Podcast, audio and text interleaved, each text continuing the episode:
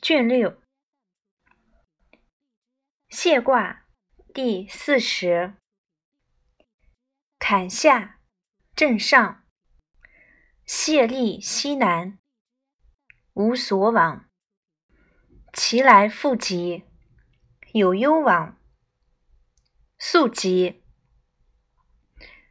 谢卦有利于往西南方向行事。如果无需继续前进，返回原地，可得吉祥；如果要有所行动，则应该及早向前，才能获得吉祥。谢卦名，即排除艰难。序卦说：“物不可以终难。”故受之以谢，速早的意思。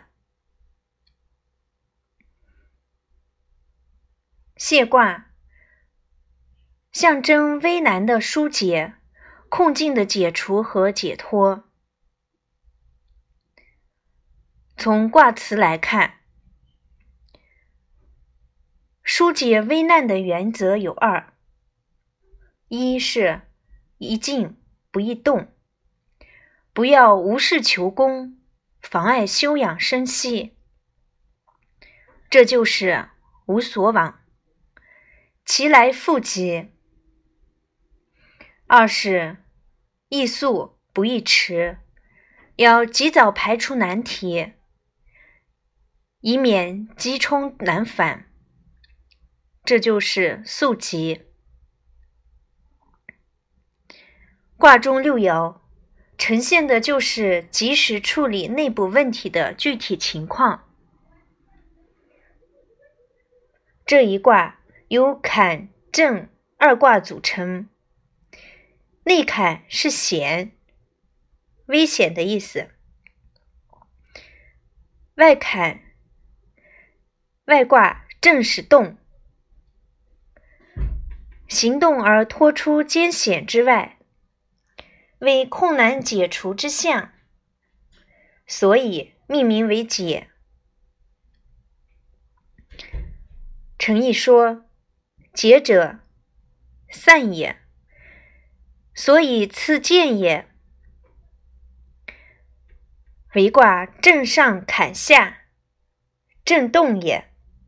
坎，险也。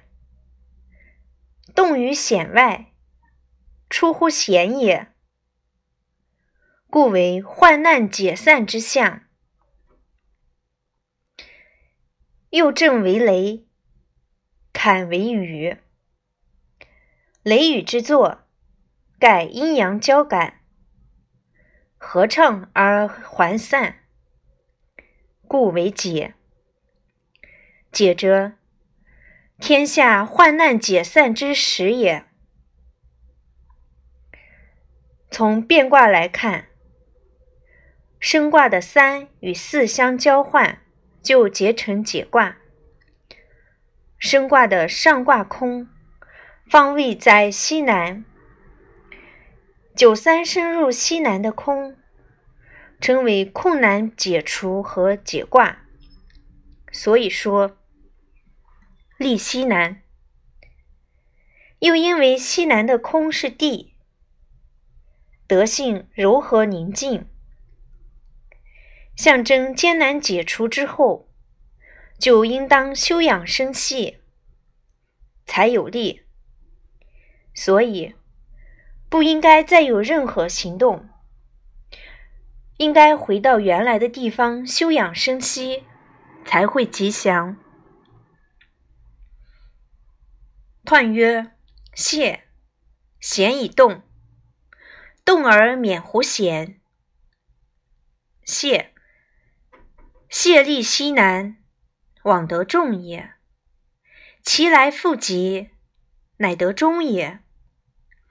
有攸往夙愿，往有功也。天地谢而雷雨作，雷雨作而百果草木皆甲彻。谢之时，大矣哉！彖传说，谢就是在险境中能积极行动，积极行动方能脱出险境，免于危险，所以卦名为谢。谢卦有利于前往西南方，是因为如果迁亡，可得众人相助。所谓。返回原地，可得吉祥，是因为能得到中道而渐渐获吉。如要有所行动，则应早，则应该及早的前往，才能获得吉祥。是说前往方能够建功立业。这就像天地一旦交融和解。就会有雷雨星座，冲雷震荡，甘霖润泽，则百果草木破土萌发，从而展露出勃勃生机。由此来看，谢卦的意义真是太伟大了。险以动，是指谢卦下卦坎为险。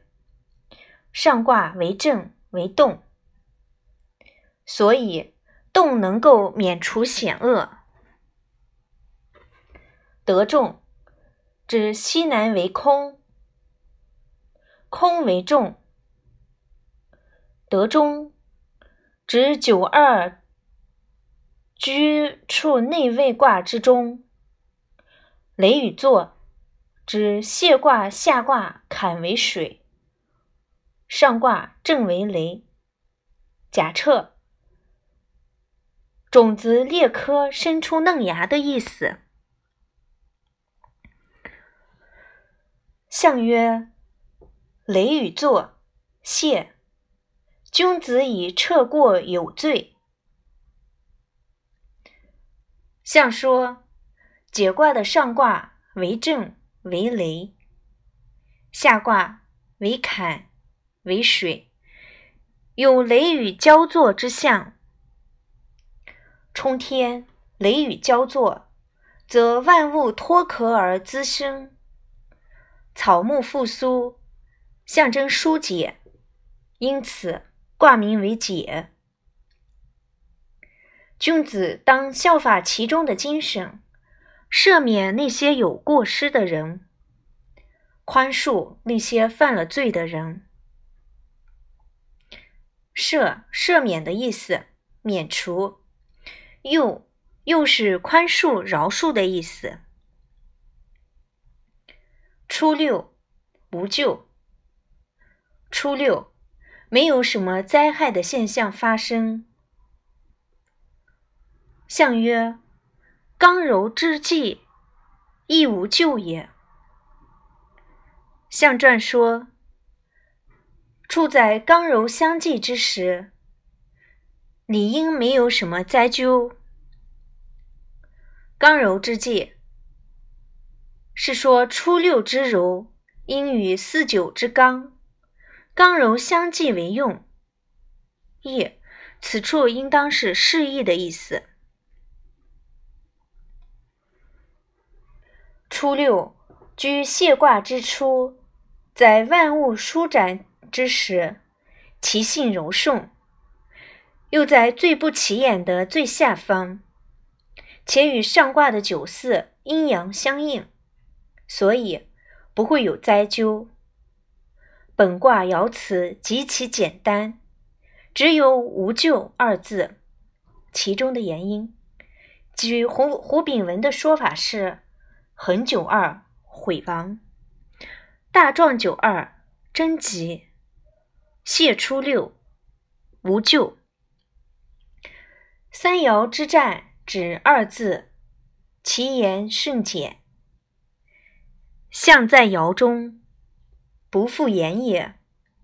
《周易折中案》中说：“团立西南者，楚后也。”初因刚成刚而后继者也。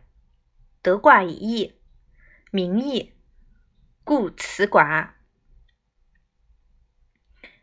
九二，田获三斛，得黄师，贞吉。九二，打猎时捕获三只狐狸，又得到了黄色的箭狮，坚守正道，可获吉祥。田田猎，打猎的意思。黄狮是指黄色的箭，狮是箭的意思。箭为直，黄为中色，黄狮比喻中而正直之道。象曰：九二贞吉，德中道也。象传说。九二爻辞说贞吉，是因为能够用行中正之道。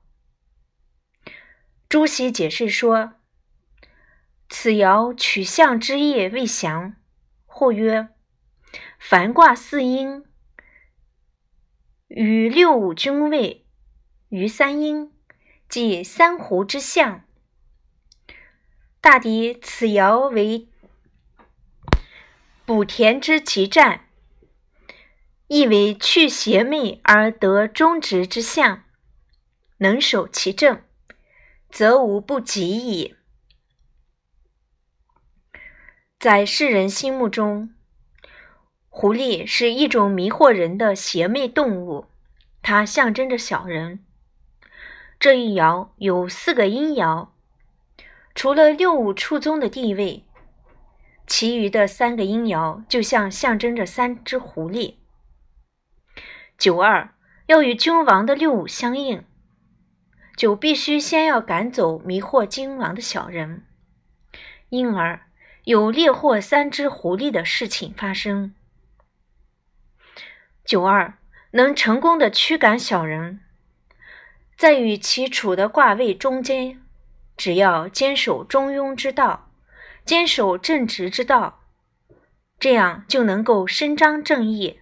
因而是吉祥的。德皇师，它用来比喻，就是在强调坚持中庸正直的原则。六三，复且称，至寇至，征令。六三，背负重物，又乘坐在大车之上，结果。还是招来了盗贼，即便守着正道，还是会有困境发生。富且乘，意思就是背着东西而坐在车上，致使招致的意思。相曰：富且乘，亦可酬也；自我至荣，又谁救也？象传说，背负重物，又乘坐在大车之上，这样的行为算是可耻的，自作自受，招来了盗贼被抢掠，这又能怪谁呢？戎是戎狄，指倒扣的意思；就归咎于抱怨、抱怨的意思。六三是阴爻。却在下卦的最高位，象征着小人处在一个极高的地位，而且六三阴爻居阳位，是不正，由于德行与地位不相称，必然会招来想夺取这一地位的人，就是坚守正道，也难以摆脱困境。胡愿说，六三以不正之志。居止贵之地，是小人在君子之位也。故招致盗寇到来，为害于己而夺取之。然而小人得在高位者，盖在人上之人，慢其名气，不便，贤辅而与之，以致为众人所得，而致寇戎之害也。九四，谢而母，盆至私服。九四，摆脱了小人的纠缠，犹如解开被束缚的脚拇指，这样就会获得朋友的信任，而前来相助。母是指脚的大拇指。相曰：谢而母，未当位也。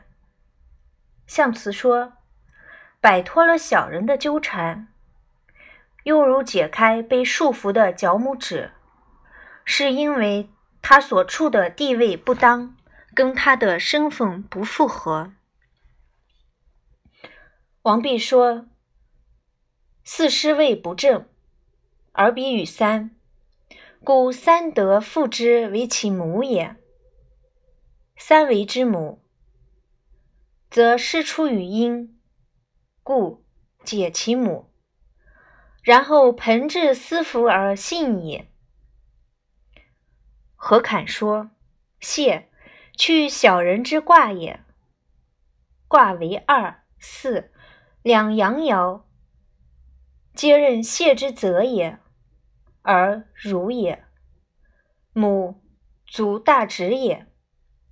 九四居进君之位，苟泥尽彼之小人而不解。”则君子之盆虽至，彼必似其离间之数矣。九四与初六相应，但二者所处的不正之位，他们是不应该在这个位置上的。不过，九四阳爻象征着君子，初六阴爻象征着小人，九四。只有毅然决然地摆脱了初六，这样才会获得朋友的信任和支持。有初六处在下方，因而它有谢其母的象征，就是摆脱小人的纠缠，解开被束缚的脚趾。六五，君子唯有谢，即有福于小人。六五，君子只有摆脱困境，才有可能获得吉祥。这应当以小人是否已经摆脱了来验证此事。为是为的意思，福验证的意思。相曰：君子有谢，小人退也。象传说。君子摆脱了困境，小人自然会因害怕而退却。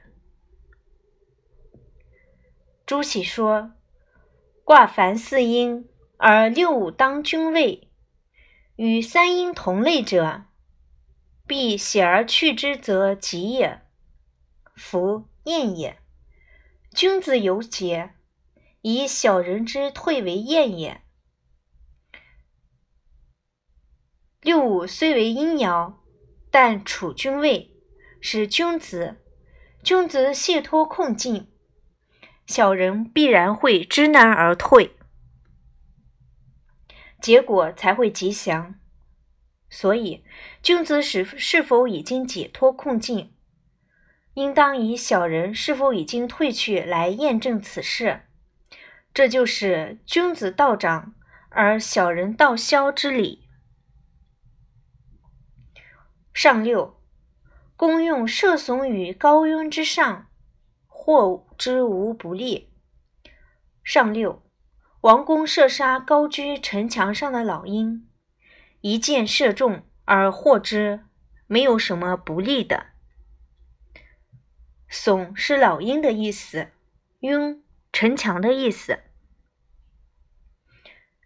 相曰：公用射耸，以谢备也。象传说，王公杀死了老鹰，这就表明了解除了因叛乱而造成的危难。背是背逆、叛乱的意思。正如侃说：“所谓攻者，非上六也。言攻于此爻，当用射耸之道也。耸是指上阴而言也，庸指上位而言也。爻辞中的宫，即上六。上六处在最高的地位，故以高庸为象征。耸是恶鸟，它象征着小人，指六三。这一爻是解卦的终结的一爻，一切控恶都得以疏解。六三与上六不相应，但是却仍然贪恋高位，飞上高墙之上，意图叛乱，所以。六将将其射落，不会有什么不利的，这便是大吉大利。耸卦第四十一，对下艮上，耸有福，元吉无咎，可争，利有攸往，何之用？二鬼可用享。损卦，心怀诚信，方得大吉，没有灾咎，且可以持守正道，有利于前往行事。在减损之时，用什么来祭祀神灵呢？只需两梗食物就可以了。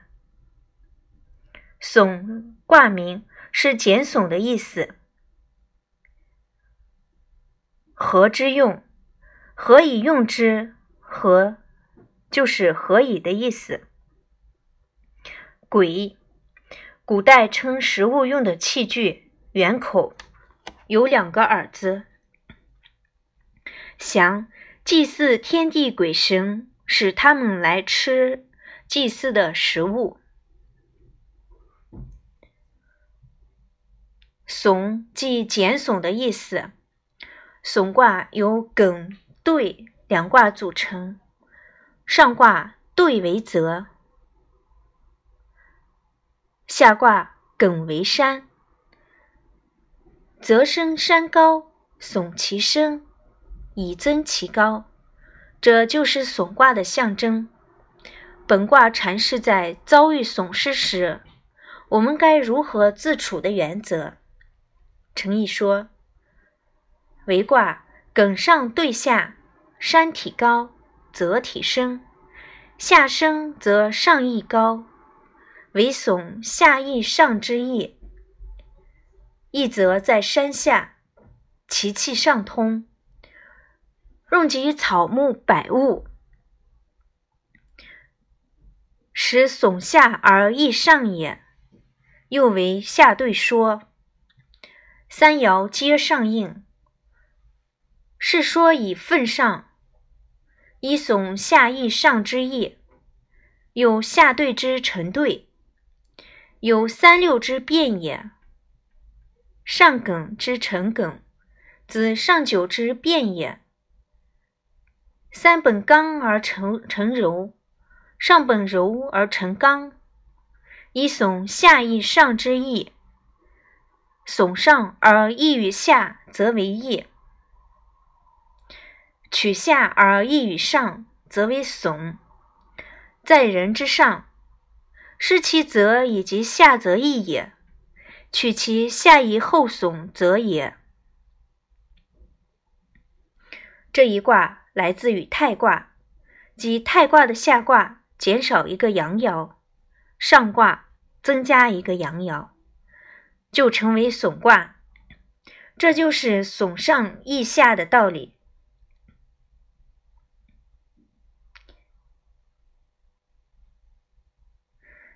也是损下益上，即下层的百姓减损利益，上层君主的利益增加。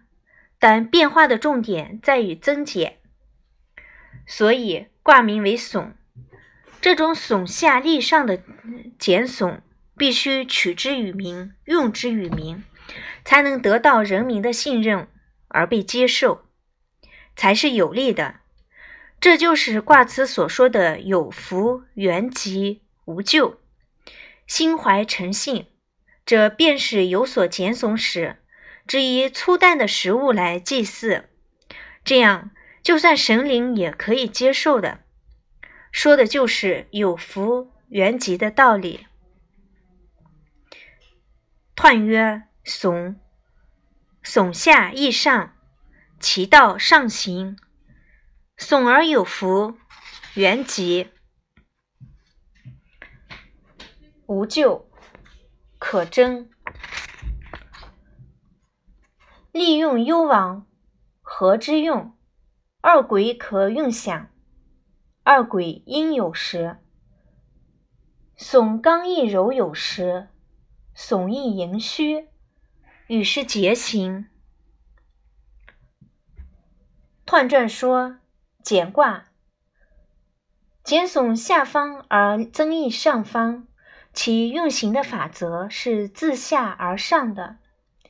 虽减损于下，却心怀诚信，可得大吉，没有什么灾咎，可以坚守正道，有利于前往行事。减损之时，何以想死神灵？只需要两鬼食物就可以了。不过，两鬼食物来祭祀神灵，应该合乎时宜，讲求时机。减损刚强者而增加柔弱者，也要依附时机而进行。无论是减损还是增加，满盈还是亏虚，都应当与时俱进，因地制宜。以鼎作说，空之上六，下除前三，前之九三，上升空六，耸下益上者也。阳德上行，故曰其道上行矣。象曰：山下有泽，耸。君子以惩奉事欲。象传说。耸卦的上卦为坎，为艮，为山；下卦为兑，为泽。这是山下有泽之象。减损泽中的土壤，以增加山的高度。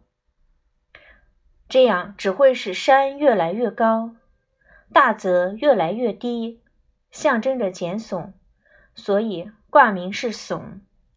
君子应当效法其中的精神。以惩戒自己的愤怒，制塞自己的欲望，自损不善而增益德行。意思就是不要只顾着满足自己的私欲，同时也要增加自己的德行。惩惩戒，治是控制、制塞的意思。于帆认为，君子台前。阳刚无尾凤，空应吝啬为欲，怂浅之初，对成说，故成凤。初上居空，艮为只顾欲也。初九，以事传折，无咎，着耸之。初九。祭司大事必须迅速前往进行，才不会有灾咎。祭品过于丰盛，需要酌量进行减少。四是祭祀的意思，传速度的意思。象曰：以是传往，上何至也？象传说。祭司大事必须迅速的前往进行，这是因为应和了上级的心智。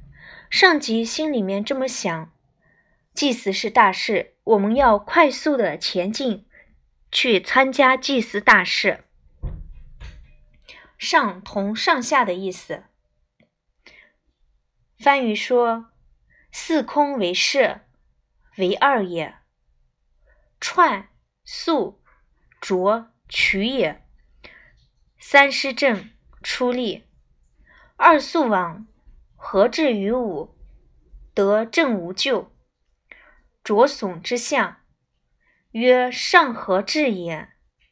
思就作以四也。忠臣既济，为二上何至于无也。这就是本爻的象学说明。九二。力争，争凶，扶耸益之。九二，有利于坚守正道，但前行会有凶险，有时用不着自我减损，反而可以增益对方。争，行的意思；扶，不的意思。象曰。九二力争，终以为治也。象传说，九二爻有利于坚守正道，是因为以奉行中庸之道作为自己的志向。九二以阳刚居耸之时，处下卦之中，所以有利于坚守正道。不过，九二处在不高不下的适中位置上，本身的地位又不是很稳固，不易轻举妄动。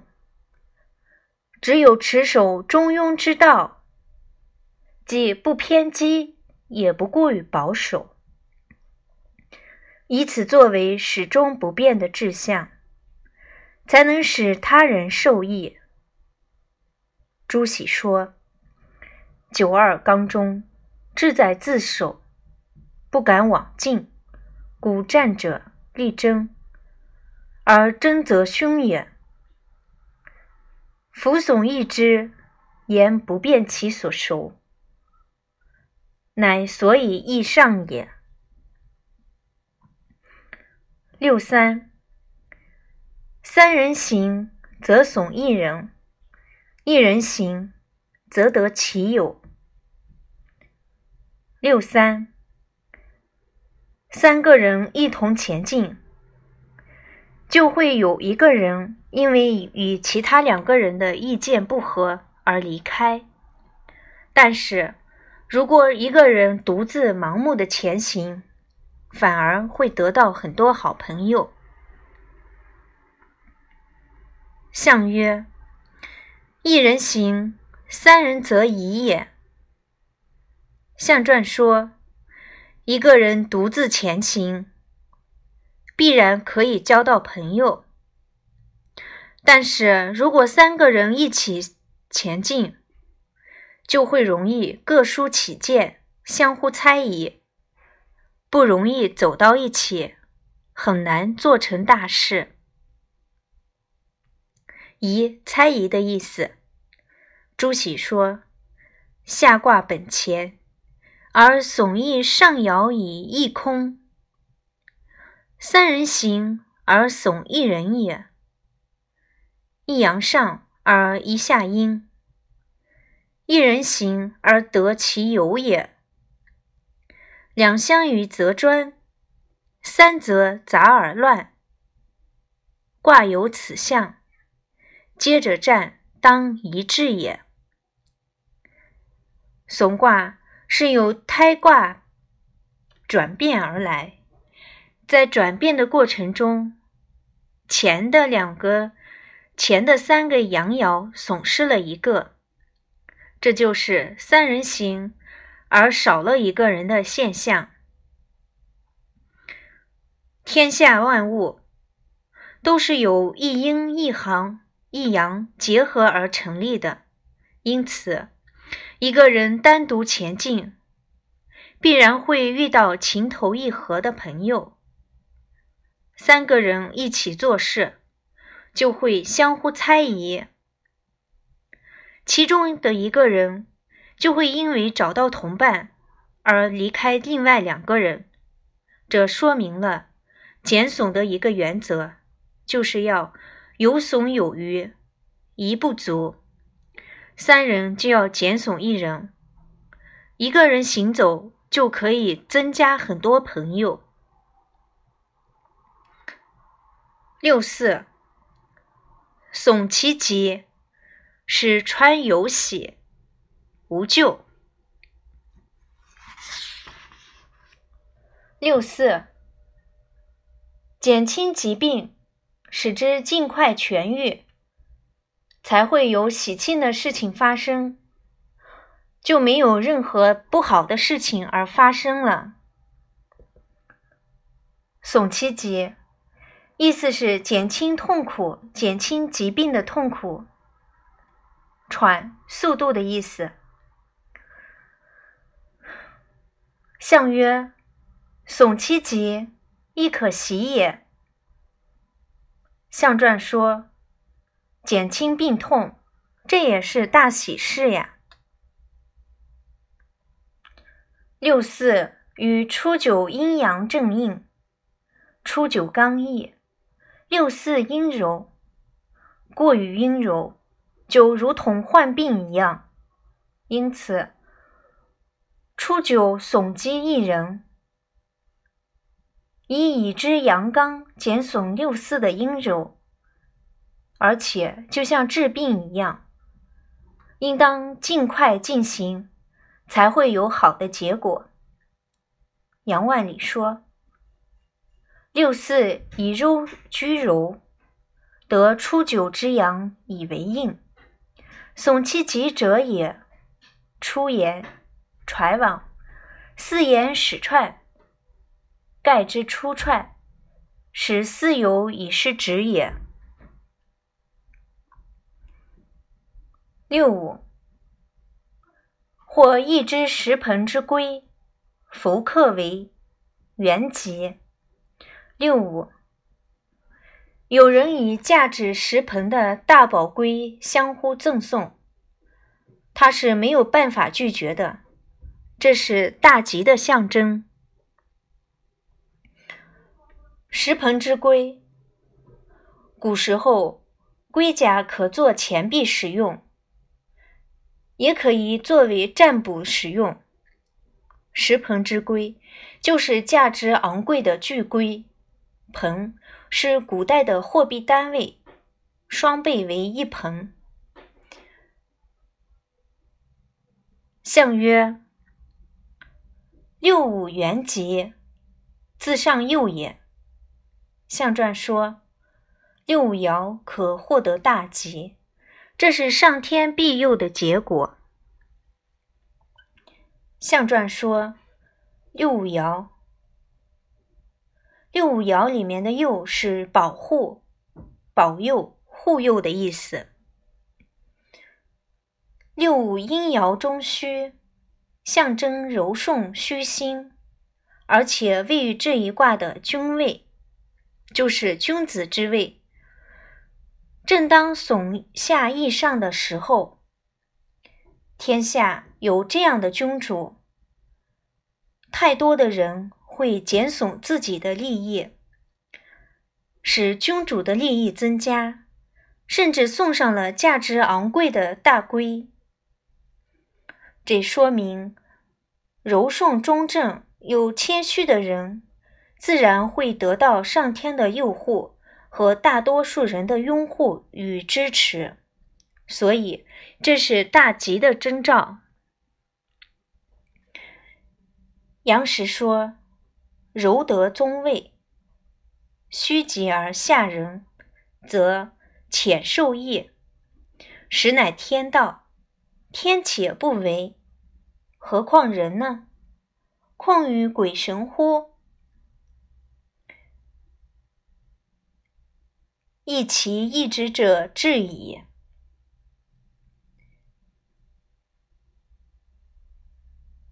杨时说：“柔柔顺的君主得到君位，他虚怀若谷，谦虚的接受大臣们的意见，这是天道。不为天道，君子就可以享誉天下，何况是平常人呢？更何况是鬼神呢？只有谦虚，才是大吉之兆。上九，扶耸，益之，无咎，贞吉，利有攸行，得成无加。上九，不用减少损失，反而可以使收益增加，就不会有什么不好的事情发生。守着正道，就可以获得吉祥，有利于前往行事，并且得到公而忘私的臣子。是说，君子减少自己的利益，反而可以使国家的利益增加，这不会有什么不好的事情发生。君子守着正道。可以使国家太平，天下安宁，有利于国家的发展，并且会有公而忘私、大公无私的臣子相助。无家是指公而忘私的意思。相曰：扶耸，益之，大德至也。相传说，不用减耸。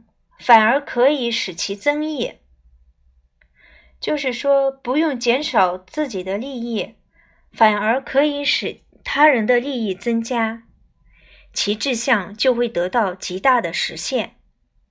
那么自己的志向就会得到很大的实现，前途一片光明。上九是损卦的极点。处于损极而利益的时候，上九刚爻的最上位，本身是阳爻，象征着充实，并不需要使下面受到损害，反过来还以还是自己有盈余的，使下面的人受益。这样做，自然可使天下人臣服，一心为国，公而忘私，上下一心。这样就可以大展抱负了。